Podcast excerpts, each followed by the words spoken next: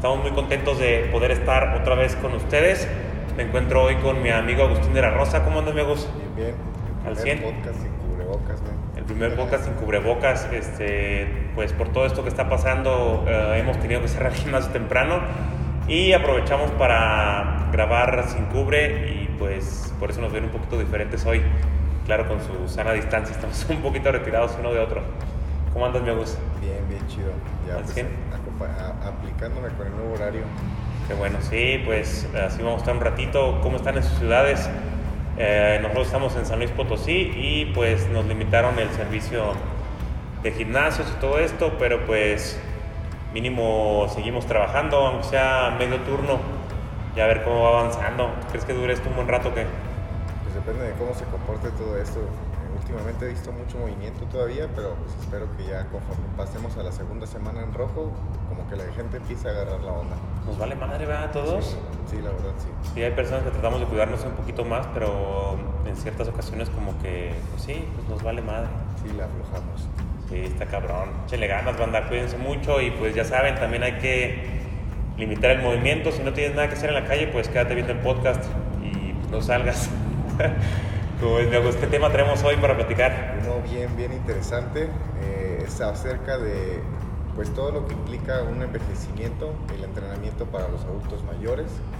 Eh, vamos a hablar un poquito acerca de pues las principales directrices que debemos de seguir como entrenadores, eh, todo basado en evidencia científica. Luego a veces caemos en el error de agarrar al señor y lo vemos ah, joven o no joven, ¿cómo se podría decir? Eh, que puede, Pues sano. sano y, y caemos en el error a veces de ponerle la misma rutina que le ponemos a un joven y a veces no tomamos en cuenta pues muchos aspectos que nos va a platicar Agus y que hay que tomar en cuenta también ahorita hay mucho pedo por todo esto de que por ejemplo aquí en el gimnasio no los podemos dejar entrar si son mayores de 60 años Claro. ¿de qué edad se considera un adulto mayor? Un adulto mayor, eh, la mayoría de la bibliografía te dice que es a partir de los 65 años. Hay algunas otras que te dicen que desde los 60, pero pues en promedio todas te dicen que a mayores a 65 años. Y luego, luego hay señores que, que están muy saludables o que toda su vida hicieron buena actividad física. Ah, ¿Varía también cómo está la persona o se debería de usar cierto tipo de entrenamiento a partir de cierta edad? Eh, bueno, independientemente de la edad del adulto mayor, sí una parte de la individualización, perdón, del entrenamiento, tienes que tomar en cuenta la edad de entrenamiento de un sujeto. Si es un, un adulto mayor que fue físicamente activo toda su vida y hasta la fecha sigue siendo físicamente activo, realiza ejercicio regularmente, pues va a tener eh, o va a poder soportar mayores cargas de entrenamiento, va a poder soportar algunos ejercicios que son más complejos que otros en comparación con pues, un adulto mayor que nunca había hecho ejercicio con resistencias, inclusive su movilidad baja bastante. Entonces son muchas cosas que se tienen que tomar en cuenta en el momento de que haces una recomendación de manera individual. Pero primero vamos a hablar como que de las generalidades, de todo lo que les puede ayudar para que a partir de ahí puedan pues diferenciar en función de la edad de entrenamiento, de su capacidad de recuperarse y que pues todo esto los lleve a un correcto programa de entrenamiento. Oye, Gus, y antes de tocar el tema, pienso que también es importante para las personas que ya vamos para allá, este, desde jóvenes tomar cartas en el asunto, ¿no? O sea, muchas veces uno se imagina de eh, adulto haciendo, o de adulto mayor, haciendo actividades. Yo me imagino así, o sea, yo llegando a cierta edad, ya 60, 65, y todavía activamente haciendo ejercicio, levantando pesas. Pero todas esas cositas para poder llegar a esa edad hay que desde joven cuidar ciertos aspectos, ¿no? Bueno, sí vas a tener muchas ventajas si ya eres físicamente activo cuando llegues a la vejez, eso sí, indudablemente, pero pues sí se debe de ver el desarrollo muscular, la fuerza y la potencia, no solo como aspectos, como ya lo platicábamos en podcasts ante- anteriores, no, no solamente como aspectos estéticos, sino como aspectos funcionales y pues más hoy en día que hay varios estudios epidemiológicos que relacionan varios componentes de la, de la condición física, como la fuerza, la potencia. Uno muy importante en los adultos mayores es la fuerza de agarre. No sé si ubicas un aparatito que es se llama dinamómetro. Lo que hace es medir qué tan fuerte tienes o qué tan fuerte eres capaz de hacer este, este agarre común que tomas una barra. Eh, lo que te mide es, en base a presión, te dice cuántos kilos o de cuántos kilos es la fuerza que ejerce tu agarre. Y es bien interesante porque ya se establecieron datos de alarma para hombres y para mujeres.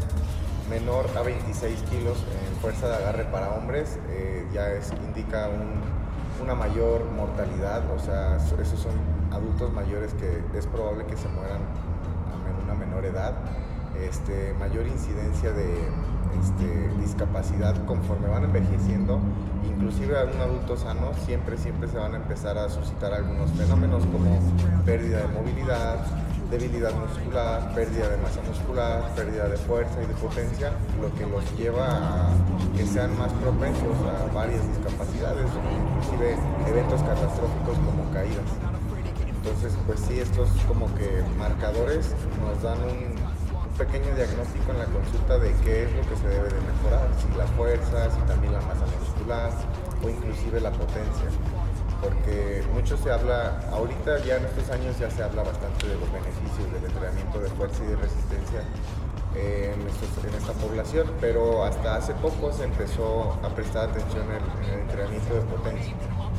Eh, es este entrenamiento que se realiza de manera rápida, con cargas no mayores al 60 o al 50% de una repetición máxima. Y lo que se busca ahí es que en la parte concéntrica de todos los movimientos, por ejemplo, si estás haciendo una sentadilla al momento de que subes, que sea lo más rápido que puedas. Y esto, o sea, cuando ellos mejoran su potencia, mejoran la capacidad que tienen para actividades de la vida diaria. Eh, desde el simple hecho de, pararse rápido, de pararse rápido de la cama, de pararse rápido del baño, de agancharse y levantar algo. Van a, van a ser unos adultos mayores más funcionales, más independientes y inclusive también la potencia se ha relacionado con menos incidencia de estos eventos catastróficos como las caídas. Oye, pues, eh, bueno, uno de joven a veces busca verse bien y sentirse bien, pero entonces en los adultos se busca más como que sea funcional, o sea, que les pueda ayudar en su día a día, todo esto. Sí, de hecho, eh, todo, tanto el ejercicio de fuerza eh, también tiene que se traslada a la funcionalidad de la vida diaria, pero no tanto como el entrenamiento de potencia. Entonces ya desde ahí como que te da como un panorama de lo que se debe de estar entrenando en el gimnasio. Volvemos a no solamente utilizar un tipo de carga, puedes estar utilizando cargas moderadas, y bajas y con las cargas bajas empleas algo de ejercicio de potencia para ayudar a este adulto mayor. Y los ejercicios funcionales, los cuales sí están como que orientados a mejorar ciertas actividades en específicas, pues van a traer todavía más beneficios para, para este tipo de población. y por ejemplo el entrenamiento cuando son personas que a veces ya no se pueden no sé, levantar mucho o que batallan por, por hay personas que andan con bastón y todo, ¿ellos también pueden hacer ejercicios? Sí, de hecho, eh, toda esta información que yo les estoy compartiendo es, está sacada de un consenso de, una organización que se dedica al estudio del entrenamiento de resistencia. Y salió un consenso de cómo debería ser el entrenamiento en, esta población, en los adultos mayores. Y nos dice bien claro que eh, el ejercicio con resistencias es seguro, es útil y es efectivo en aquellos adultos que son sanos, en aquellos adultos que tienen una enfermedad eh, no transmisibles como diabetes, hipertensión, enfermedades metabólicas y en aquellos que se encuentran en centros de asistencia que tengan alguna limitación, que anden en andadera, siempre y cuando pues este ejercicio pues se adapte, se adapte a sus circunstancias, a las distintas situaciones que pues que se suscitan en esta edad, en esta etapa de la vida. Oye, ¿y hay un límite de edad donde digas, no, usted ya no podría hacer ejercicio o algo así? ¿O sería, dependería también de la persona? Eh, bueno, antes de responderte esa pregunta, sí es como que bien importante identificar las barreras que hacen que las... porque hay muy baja eh, población dentro de un gimnasio con estas características de adultos mayores. No sé aquí en el gimnasio cuántos ubiques, por ejemplo, yo creo que menos del 10%. Sí. Y eso es algo bien constante en todos los centros deportivos. Las primeras o las principales barreras que llevan al adulto mayor a que no se inscriba a un gimnasio o a que no se vea inmerso en estas actividades es, pues, primero la, la sensación de fatiga, que ya son personas que no tienen la misma energía que un joven el segundo pues es mucho miedo, eh, se cree que cuando entran aquí pues se van a lesionar. Eh, desafortunadamente aquellos pocos adultos mayores que sí asistieron a un gimnasio pues muchas veces tuvieron una lesión o ya llegaron con algún dolor y solamente se les, se les exacerbó después de entrenar. Pero esto es por malas prácticas, mala técnica que nunca se le corrigió, o un esquema que siempre se mantuvo igual con las mismas cargas, sin descargas ni nada de esto.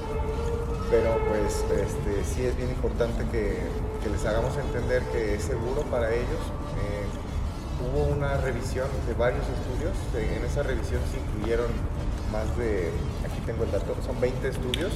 En esos 20 estudios se evaluaron a más de 2.500 adultos mayores, pero adultos mayores eh, ya con una edad más avanzada, de, desde un rango de 70 hasta 92 años, para responder como pregunta que era hasta qué edad. De esos adultos mayores que fueron más de 2.500 entre 70 y 92 años, solamente en uno se encontró eh, que, hubo una lesión más relacionada con el hombro. Normalmente son las lesiones más comunes, independientemente si seas adulto mayor o si seas un joven, si seas un hombre o una mujer, siempre todo este complejo del hombro es muy, pues muy delicado si no se, se, atiende bien, si no se calienta bien, si no se tiene buena movilidad, pues puede ser lesivo. Pero pues como te das cuenta, de 2.500 adultos mayores, solo uno haya resultado lesionado, pues en realidad te dice que es un entrenamiento muy seguro y muy adecuado para, para estas personas que son adultos mayores, pero verdaderamente mayores, ya hasta 92 años, que siguen haciendo ejercicio y siguen teniendo beneficios en, este, en esta parte.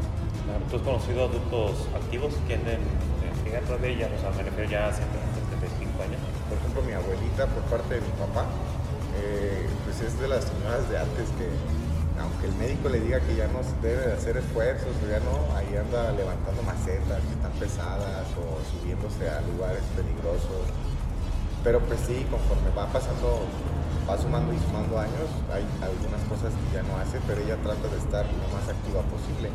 Y yo creo que eso se ve reflejado en, su edad. Tiene más de 80 años y hasta la fecha sigue muy activa. Solamente tiene hipertensión, pero pues es muy sana. La verdad la ves comer, come bien, buen apetito y se ve fuerte todavía para su edad. Qué chido.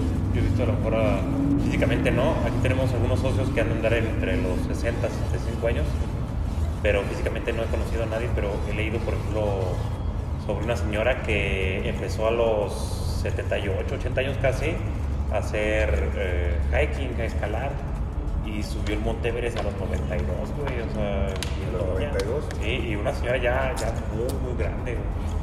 igual he leído de personas que corrieron un maratón a los 102 años o cosas así. Sí, claro. Pero sí, personas que durante toda su vida se mantuvieron muy activas.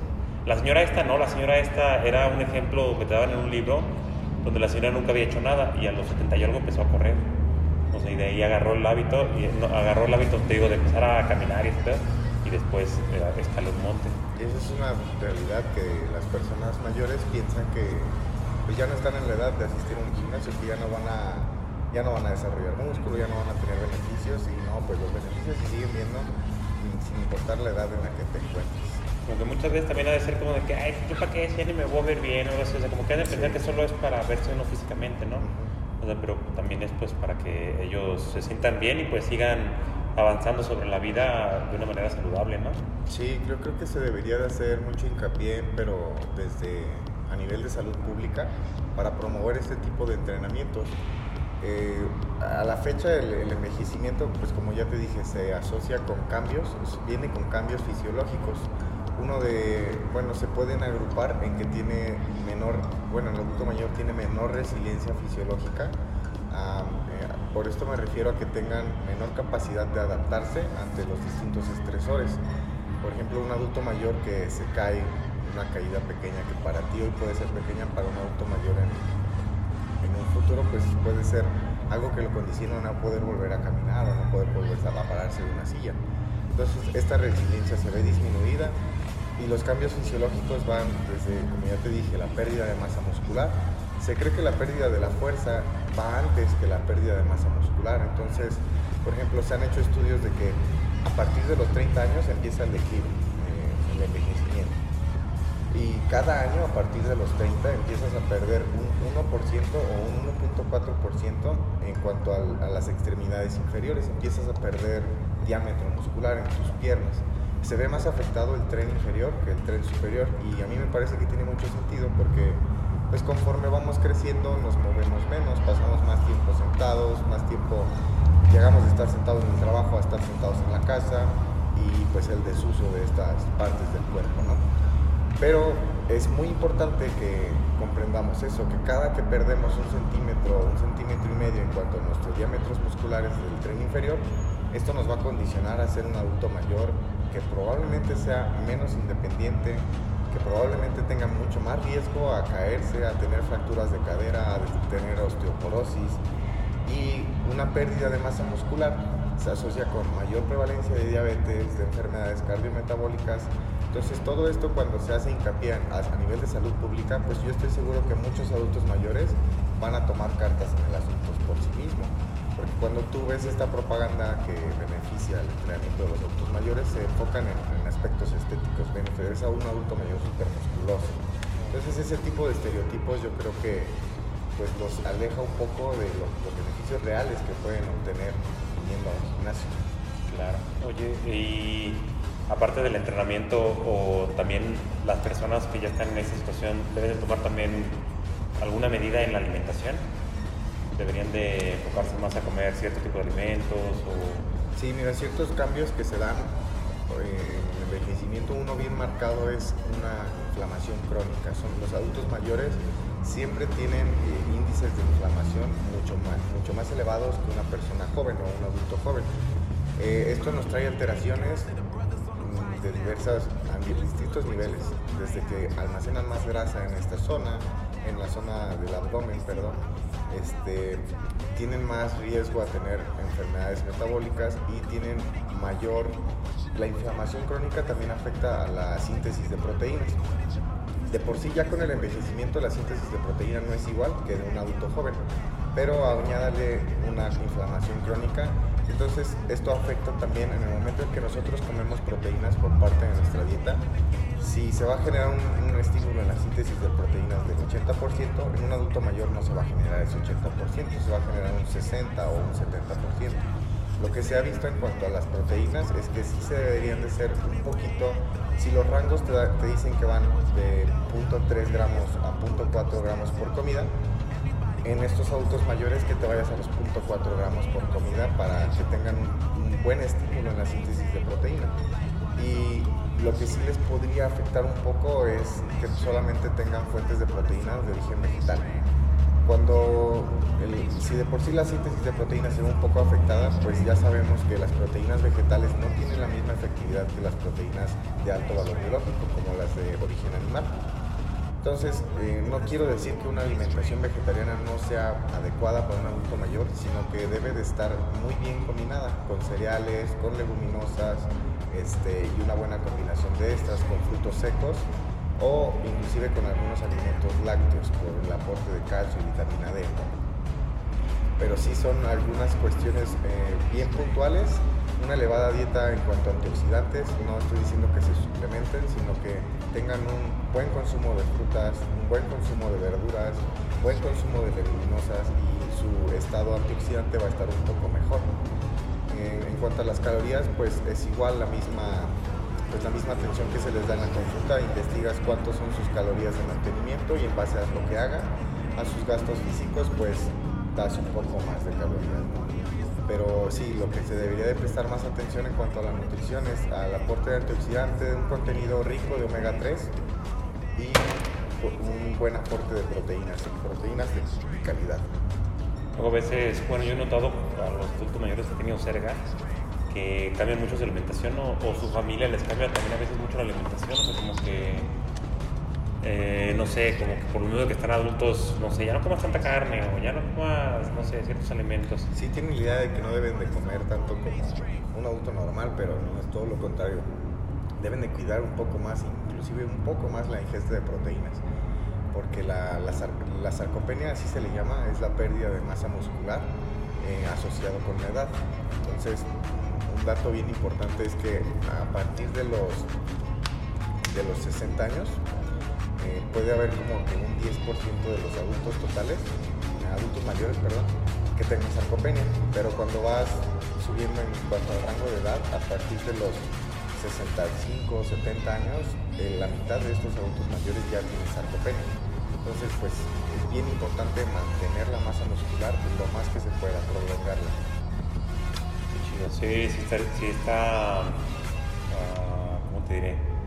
Eh, bueno, no complejo, sino como te digo, yo lo veo diferente, por ejemplo, con, muchos señores que vienen aquí al gimnasio, o, te digo, con las personas que hemos tenido de 60 65, yo a veces los quiero tratar como de que, ay, este, mire, pues nos paramos y nos sentamos de esta silla y les quiero poner a veces ejercicios como que muy, muy básicos, pero también he visto señores que desde el primer día que vienen te pueden mover la barra y a lo mejor ponerle un poquito de peso de cada lado. A veces también está mal, ¿no? Que uno los quiera valorar así como que, ay, no, el señor no puede. Muchas veces ellos andan bien activos, bien activos. Sí, sí, hay unos que pueden más que nosotros todavía. Sí. sí, sí, Depende mucho de eso, su edad de entrenamiento.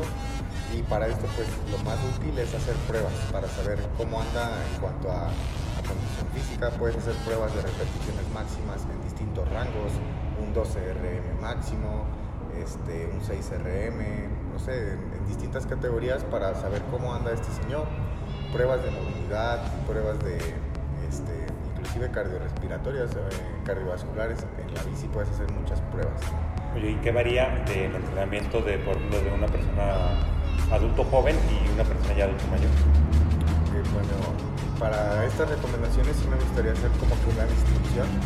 Estas recomendaciones están hechas para el adulto mayor en general. No, no toman como estos casos individuales de aquel adulto mayor que es un atleta y que ha sido un atleta toda su vida, sino donde caen casi la mayoría, que es el adulto mayor que casi no tiene niveles de actividad física y que no ha practicado este entrenamiento.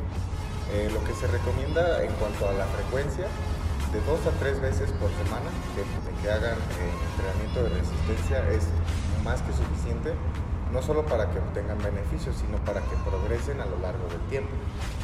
Eh, no caigan en el error de que solamente, o sea, no, que no puedan entrenar cuatro veces por semana o cinco o seis, sino que el adulto mayor que, llega al gimnasio normalmente nunca había hecho ejercicio y si lo, lo metes cinco veces al gimnasio, cinco días al gimnasio a la semana, probablemente no tenga la capacidad de recuperarse como una persona joven o como un adulto mayor que ya entrena. Entonces, ese es un buen punto de inicio. De dos a tres veces por semana, entrenamiento de, resistencia y pues pueden combinarlo los otros días con algo de entrenamiento aeróbico. Eso sería como que el mejor programa de entrenamiento en busca de la salud de este adulto mayor. Eh, ¿Cuánto de entrenamiento? ¿Cuántas series? De dos a tres sets por grupo muscular. Si te fijas es un poco más abajo. Eh, ¿Por qué? Porque estoy hablando de adultos eh, mayor, población general, que nunca habían recibido un estímulo. Probablemente se necesite un poco más arriba en cuanto a series en un adulto que ya haya entrenado un tiempo. Eh, ¿En qué porcentaje de la, de la, repetición máxima? Desde un 50 hasta un 75-80% de la 1RM podemos estar trabajando.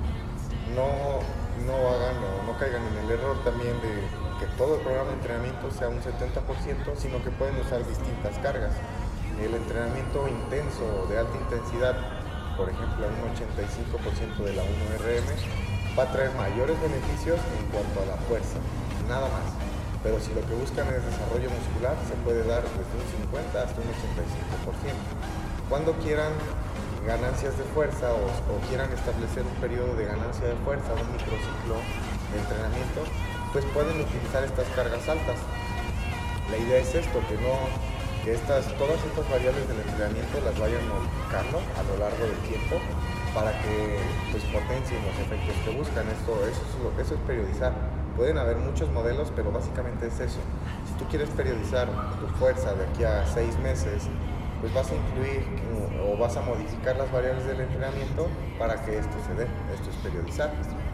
Em, pues lo que te recomiendan este, este consenso es que para los, más, los mayores grupos musculares incluyas un ejercicio multiarticular para los de parte superior, por ejemplo, un ejercicio multiarticular para el pecho, uno para espalda, uno para hombro, pero para la parte inferior sí te recomiendan al menos de uno a dos ejercicios por mayor grupo muscular. Estoy hablando de cuádriceps, femorales, glúteo, pantorrilla.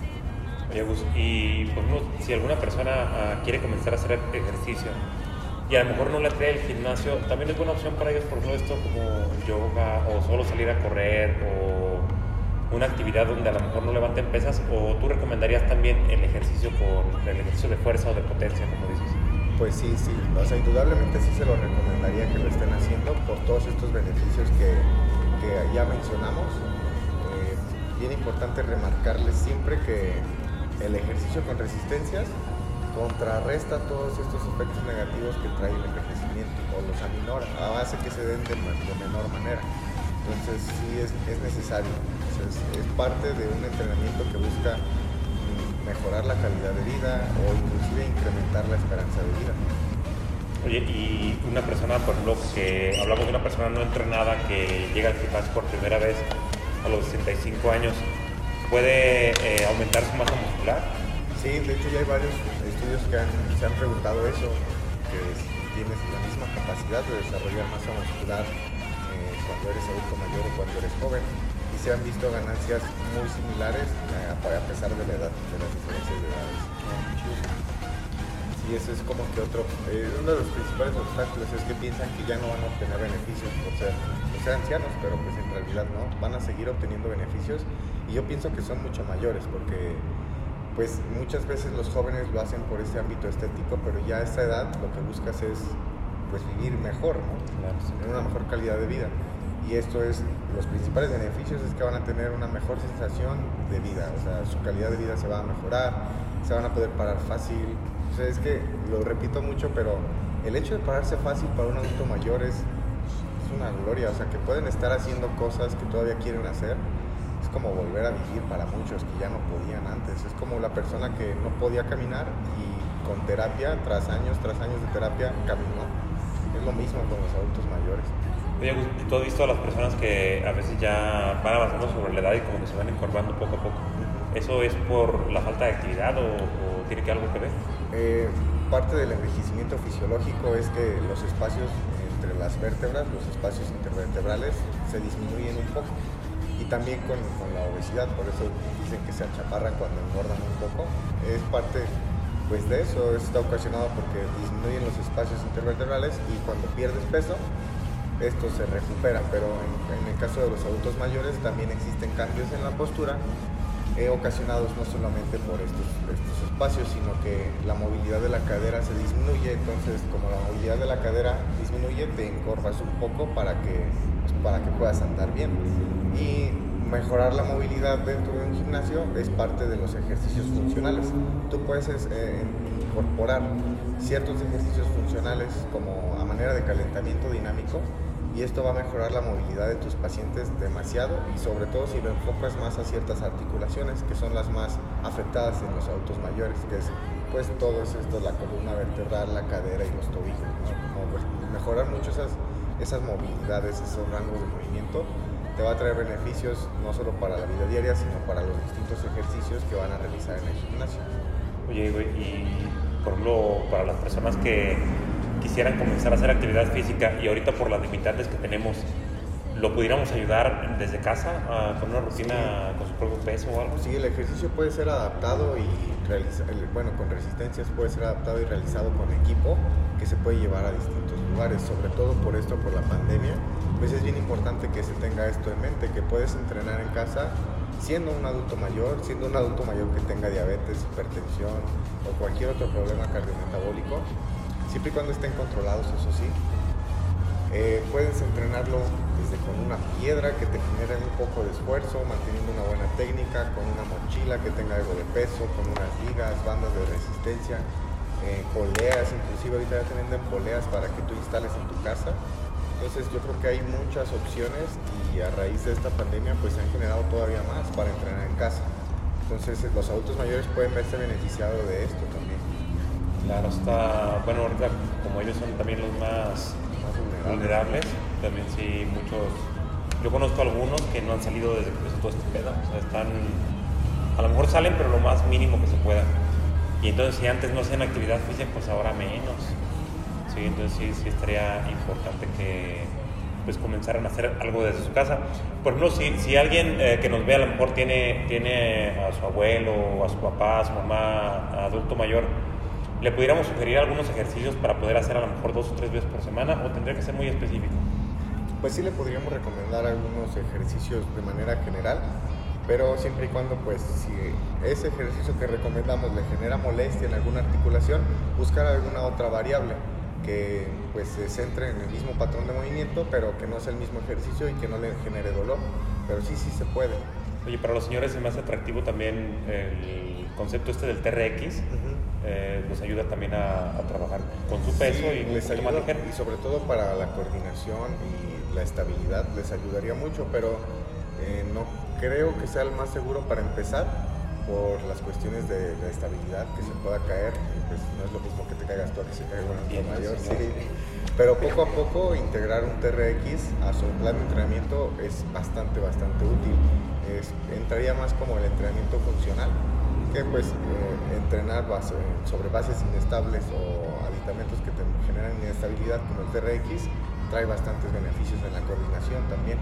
Y de eso me dijiste hace rato, por ejemplo, de los señores que están muy propensos a lo mejor alguna caída. ¿Hay ciertos ejercicios que les pudiera ayudar a evitar a lo mejor esto? Sí, sobre todo aquellos ejercicios que te promuevan la coordinación, todos estos ejercicios multiarticulares, la sentadilla, el peso muerto, pues generan mucho, eso es mucho trabajo a nivel del sistema nervioso por el hecho de que estás implicando movimiento en todas las partes de tu cuerpo para realizar o desplazar un peso.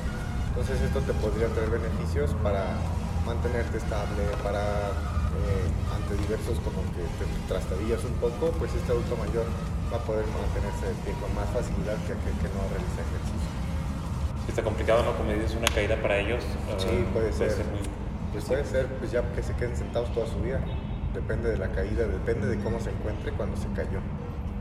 Sí, Y puede ser cualquier caída como de aquí a un lado, ¿no? O sea, no tiene que ser tan, Por ejemplo, tan aparatoso. Si es, si es un adulto mayor que ya tiene ahí osteoporosis, que tiene pues baja mi intensidad ósea. Cualquier caída puede ser una fractura de cadera. Esas son las más comunes en los adultos mayores, las fracturas de cadera. La rodilla, sí, esto también podría... La osteoartritis, el dolor de rodilla sí es muy común. Por ejemplo, algo de lo que te dice este consenso que leí es que en aquellos adultos mayores que tengan osteoartritis y les genere dolor en la rodilla, no es tan recomendable hacer sentadilla pero no quiere decir que no puedan entrenar pierna o que no puedan entrenar estos músculos extensores que son el cuádriceps. Pueden cambiarlo por una prensa o algún press de pierna y el dolor pues no va a ser, no, no va a estar presente mientras realicen el ejercicio.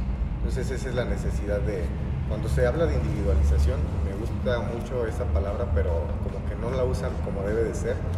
Individualizar es eso, si no puedes realizar la sentadilla por ese problema, vamos a buscar una opción o vamos a adaptar este entrenamiento buscando que no te genere esa molestia y que puedas seguir progresando. Bien, oye, güey, ¿y qué tema, o pero mejor dicho, o qué otras cosas viste en los estudios que nos quisieras platicar? Eh, yo creo que me pareció bien interesante, bueno, pues este cambio poblacional que se está teniendo, que cada vez somos más adultos mayores. Leí que del 1950 para los años 2000 eh, hubo un incremento como del, mm, aquí tengo el dato exacto,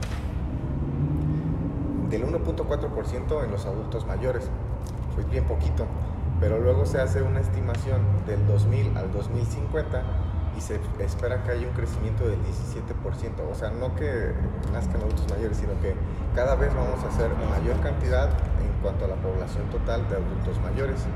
Y estas tendencias en México se ven todavía más marcadas, porque de hecho, mira, aquí en México, en el 2020, ya éramos eh, cerca del 11% de la población total adultos mayores. Y en el 2030 se estima que este porcentaje casi alcance el 15%. Entonces, pues esto tiene implicaciones para todos, todos, todos los rubros. No solo hablando de entrenamiento, no solo hablando de nutrición, sino que cada vez conforme pasen los años vamos a ver más mercadotecnia enfocado a esa población, este, más productos, más servicios enfocados a ese grupo de población, porque pues es, fíjate, es población que ya ni siquiera va a estar eh, trabajando como que activamente, muchos de ellos ya son pensionados, solamente tienen, o sea, tienen dinero, son población que a lo mejor tienen dinero, no, no estoy seguro que no todos, y estoy consciente de la situación de México, pero es una población que está buscando invertir ese dinero para mejorar su salud, para durar más en esta vida. Y hasta ahorita lo mejor que se ha visto que tenga efectividad para esta situación de mejorar la salud es llevar un estilo de vida adecuado, mejorar tu alimentación, tus hábitos y sobre todo pues realizar ejercicio, sobre todo el entrenamiento con resistencia es el que ha ganado mucho, mucho peso en los adultos mayores. Chido, ahorita que dijiste ese, ese tema de que va a ir creciendo cada vez el número más de adultos mayores, también recordé un dato que hace poquito vi que quiere implementar Carlos Slim. Ya lo están implementando en varios, en varios lugares que se quiere mover la, la, edad de jubilación, creo que está en los 65, ¿no? Algo así, o no recuerdo, no sabes. Sí, bueno, pues ahorita ya casi nadie se jubila, es lo malo. Sí, y ahorita lo que quieren es que la jubilación pase hasta los 80 años, 80 y algo. Pero a mí se me hace un aspecto positivo porque... Pues es que van a estar más activos. Sí, y muchas veces, muchas veces, eh, muchos de estos señores dejan de trabajar a los 65 y tú los veías bien activos y llenos de energía. Se van. Sí, se van para abajo, o sea, de repente ya no tienen nada que hacer, se acabaron sus hábitos, las rutinas que tenían y pues se les acaba todo y luego de repente ya los ves hace dos, tres años y se ven súper acabados. Sí. Y pues lo que dice Slim, pues es de que muchas veces, o la gran mayoría de las veces, eh, se jubilan a estas personas porque piensan que, pues, que ya están en el ocaso de su vida y estas cosas, pero en realidad a esa edad ya tienes todo un cúmulo de cosas que has aprendido durante toda tu Sí, vida y es cuando más experiencia y más conocimiento tienes y todavía tienes 5 o 10 años muy productivos. También aunado a esto, o sea, también, también quiere, o sea, no solo que te jubiles a los 80 años, o sea, quiere que trabajes solo 3 días a la semana. O sea, para que, porque muchos tienen la idea de que no, cuando me jubile voy a disfrutar mi vida y que no sé qué, o sea, para que la disfrutes durante toda tu vida, o sea, que mejor Sí. trabajes 3 días, si quieres, pues puedes conseguir dos trabajos, pero la idea es que trabajes 3 días para que tengas 3 días para desarrollar un, un gusto propio, una, un arte o algo así. Pero se me hace muy interesante, pero sí, muchas veces no analizamos todo eso que viene hacia un futuro y hacia dónde vamos nosotros, porque pues en 20, 30 años nosotros vamos a ser la, la generación de adultos mayores. Sí. Y luego ahorita, ahorita hay mucha carga juvenil, ¿no? O sea, que todos nosotros vamos a ser los... Eso es lo malo, que por eso en, en el 2050 o en el 2040 va a haber un crecimiento bien cañón, porque pues, yo me acuerdo que cuando iba en la primera decíamos, no, es que somos muchos jóvenes, ahora el futuro son los jóvenes, que no son demasiados, y vamos a ser demasiados adultos mayores. Y- y el pedo va a ser que, bueno, ahorita me pongo a pensar esas cosas.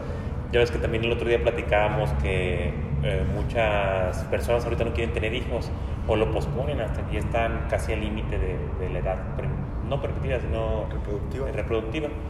Y entonces también, pues eso está cabrón, ¿no? ¿Cómo se va a ver en un futuro? Lo Vamos a hacer un chingo de viejos, de viejos, de adultos mayores, perdón. Lo vamos a hacer. Loquillos. Es que yo bebí ruquillo, pero, pero ya vamos a ser un chingo de personas adultos mayores y a lo mejor ya no va a haber tanta cara juvenil, o sea, va a haber menos, ¿no? Se Y luego también me contaste esa vez algo interesante de, de cuando, de que la naturaleza está regulando la reproducción del humano y todo esto. Sí, de hecho hay muchas teorías que, que dicen que pues me- mediante mecanismos fisiológicos cada vez ha incrementado el porcentaje de hombres estériles y pues es parte de eso como estrategia de supervivencia de, de la raza humana porque pues ya no cabemos. Ya. Eso está generando mucho daño a- al planeta. Pues yo he visto también eh, en estos meses pasados personas que apenas tienen 18, 20 años y ya decidieron tomar la, o sea, tomar la decisión de ya no tener hijos y se operaron, hicieron todo así. Está cabrón. O sea, o sea, muy, o sea, yo por ejemplo, yo tengo 33 y yo pienso que voy a tener hijos pero en un futuro. O sea, sí, ahorita, ahorita no he pensado en eso. Pero no por eso diría, no, pues una vez ya me, Esterilizo, me esterilizo, no, pues hay que esperarse un ratito, yo pienso, pero bueno, pues ya son decisiones personales, pero, pero está cabrón, o sea, este tipo de cirugías no tienen, no son reversibles, ¿o Sí, sí? muchas no son reversibles. Hay algunas que sí, que por ejemplo te solamente te cierran los conductos, pues te puedes volver a, a realizar una intervención para abrirlos. No sé qué tanto, o sea, se mantenga tu capacidad reproductiva después de esa operación, pero supongo que muchas son reversibles y más para las mujeres que toman algunas inyecciones mensuales o algunos métodos anticonceptivos que duran tres años y ya después otra vez eh, se encuentran optas para reproducir. Gallegos, ahorita que hablas también de esas cosas, ah, ah, en el capítulo pasado comentamos también algunas cosillas de las hormonas y ahora que estamos hablando de los adu- adultos mayores, eh, tiene también que ver, por ejemplo, cuando las mujeres pierden también eh, la menstruación o la menopausia, o por ejemplo en los hombres se platica también de la andropausia o dejan de producir testosterona. Todo eso también influye en... Sí, eso empieza, esos cambios es que tendríamos que entender el envejecimiento como una serie de cambios en distintos niveles. Uno de ellos son eh, los endocrinos, todos esos mediados por hormonas. En los hombres, igual a partir de los 30 empieza el declive hormonal, los niveles de testosterona empiezan a bajar, pero en aquellos que realizaban entrenamiento con resistencia, en lugar de bajar así, bajan de manera sostenida. Entonces, por eso es que contrarresta esto del entrenamiento con resistencias. En cuanto a las mujeres, eh, cambia un poco el aspecto porque ellas ya se encuentran muchas en terapia de reemplazo hormonal, o sea, están tomando estrógenos de manera externa. Y esto les podría dar un poquito de ventaja en comparación con los hombres, porque están en condiciones idóneas para desarrollar masa muscular, siempre y cuando pues, entrenen, se alimenten bien. En cuanto a los hombres, ya se está planteando estas ideas de una terapia de reemplazo hormonal cuando los niveles de testosterona estén muy bajos, pero pues hasta ahorita esto va empezando y no se ha, pues no se ha establecido unas directrices bien claritas de cómo va a ser, pero sí ya también se están tomando cartas en el asunto para, pues más que nada para desarrollar tratamientos que sean seguros, que no traigan tantos efectos secundarios como, como es el uso indiscriminado de esteroides anabólicos. Oye, y de, en un aspecto general, ¿tú crees que a lo mejor a los adultos mayores les hace falta cierta suplementación o también sería muy individual? Um, pues sí sería muy individual, por ejemplo puede ser aquel adulto mayor que de verdad no coma nada de pescado, de productos marinos. Ahí yo sí creería que una suplementación con omega 3 puede ser muy benéfica para él ¿Por qué? Porque el omega 3 está muy relacionado con el deterioro cognitivo. Cuando empiezas a envejecer se ven estas alteraciones a nivel eh, neurológico como es el Parkinson, el Alzheimer, este, la demencia senil y pues se ha demostrado siempre que un buen aporte de omega 3 por parte de la dieta pues resulta un poco efectivo para estas personas que no se dé o que se, no se dé de manera tan prevalente. Si de plano es un adulto mayor que no les gustan esos productos marinos, puede ser una buena opción siempre y cuando este suplemento tenga mayor concentración de DHA porque pues los suplementos de omega 3 a veces casi no traen nada de DHA que es lo que importa. Eh, viene siempre EPA y DHA y como debería de venir como se espera que debería de venir es que sean dos porciones de, DHA por cada porción de EPA y viene al revés, dos porciones de EPA por cada DHA y no se absorbe de manera adecuada. Fuera de eso, el aquel adulto mayor que está todo el tiempo en una casa de asistencia o en un asilo, probablemente no se asolee mucho y probablemente tampoco tenga un consumo adecuado de alimentos ricos en vitamina D. La vitamina D puede ser otro, otro suplemento condicional para los adultos mayores. Y mencionabas en un principio que a los adultos no les dan tanta carne cuando envejeces hay problemas de dentición, pierden los dientes, pierden la fuerza de la mandíbula. Entonces eso nos, a los nutriólogos nos vuelve un obstáculo para darles la suficiente cantidad de proteína. Como te dije en un principio, es importante no solo darles lo adecuado, sino un poquito más arriba de lo adecuado para que haya una buena síntesis de proteína o un buen estímulo.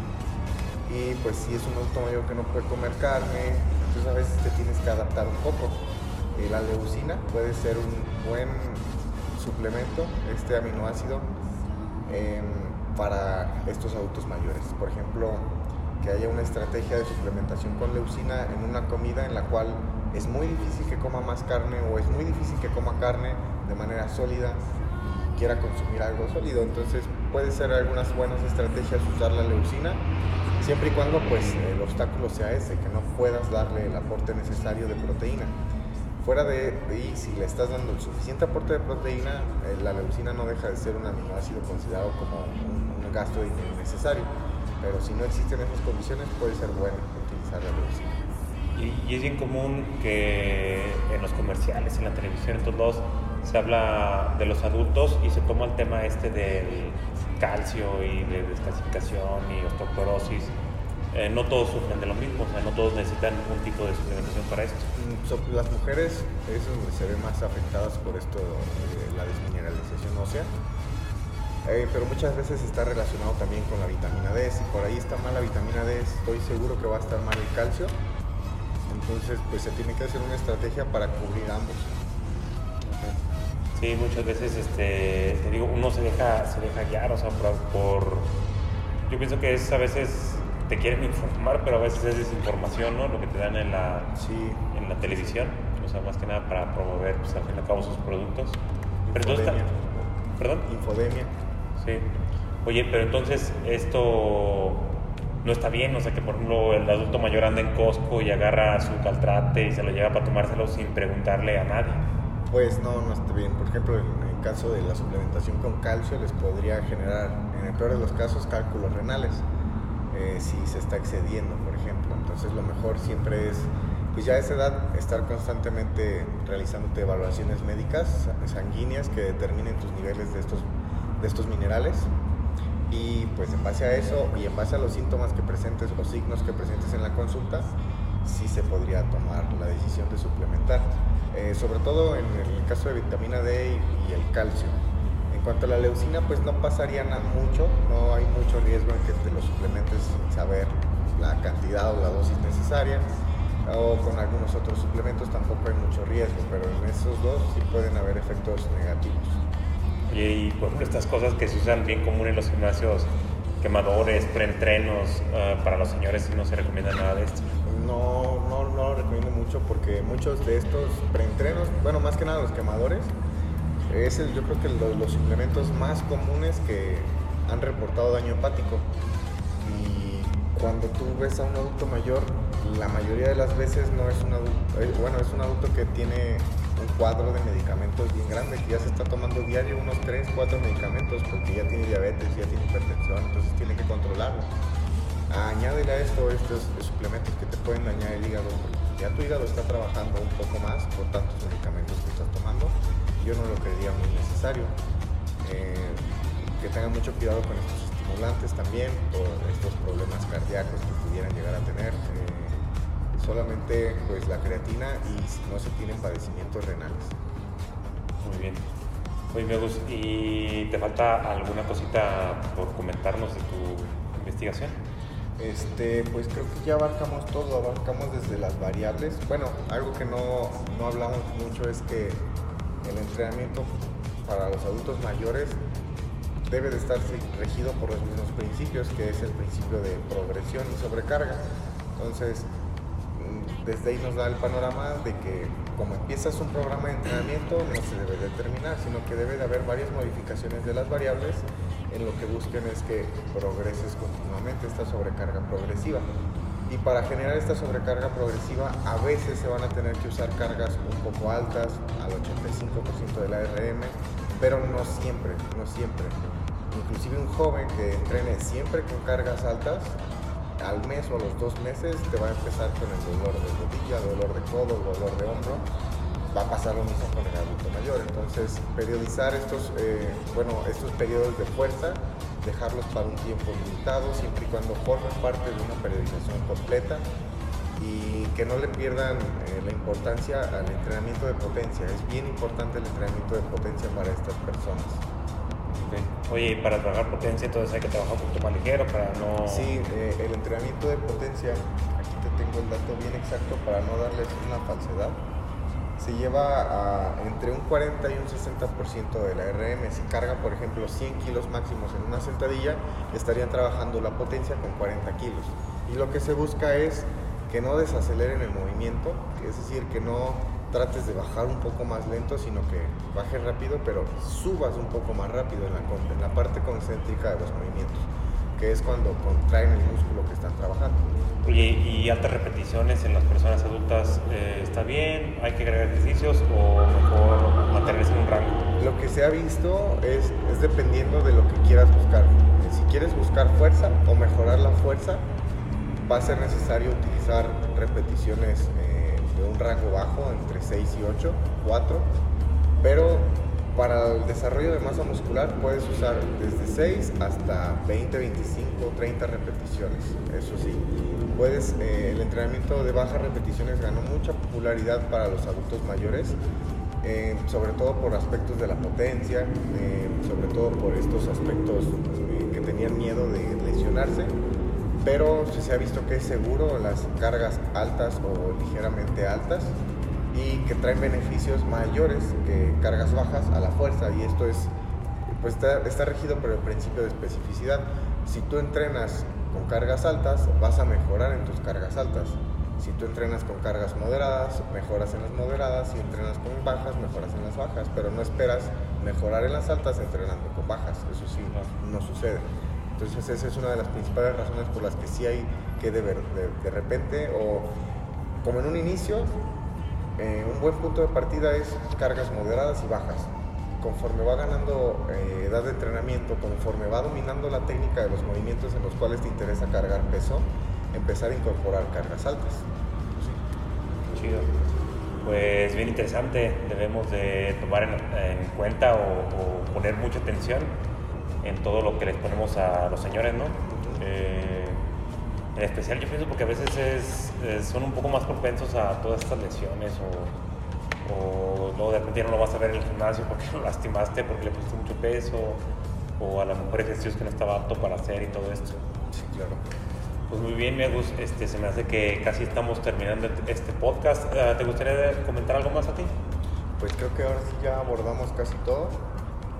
Eh, lleven el mensaje a casa que el entrenamiento con resistencias es seguro para los adultos mayores, para los adultos mayores que tengan enfermedades no transmisibles y para los adultos mayores que tengan problemas de movilidad, es aquellos que están eh, usando bastón, usando silla de ruedas, también pueden entrenar, obviamente se adapta a su entrenamiento y que deben de tener mucho cuidado en la técnica correcta, es importante que los adultos mayores tengan un buen soporte en cuanto a monitor de entrenamiento para que les esté corrigiendo. O sea, no es el chiste de que estés atrás de él diciéndole, vamos, vamos, carga más, eh, esfuérzate más. No, corrigiéndole y dándole retroalimentación de en lo que está mal y en lo que va a mejorar y cómo lo va a mejorar.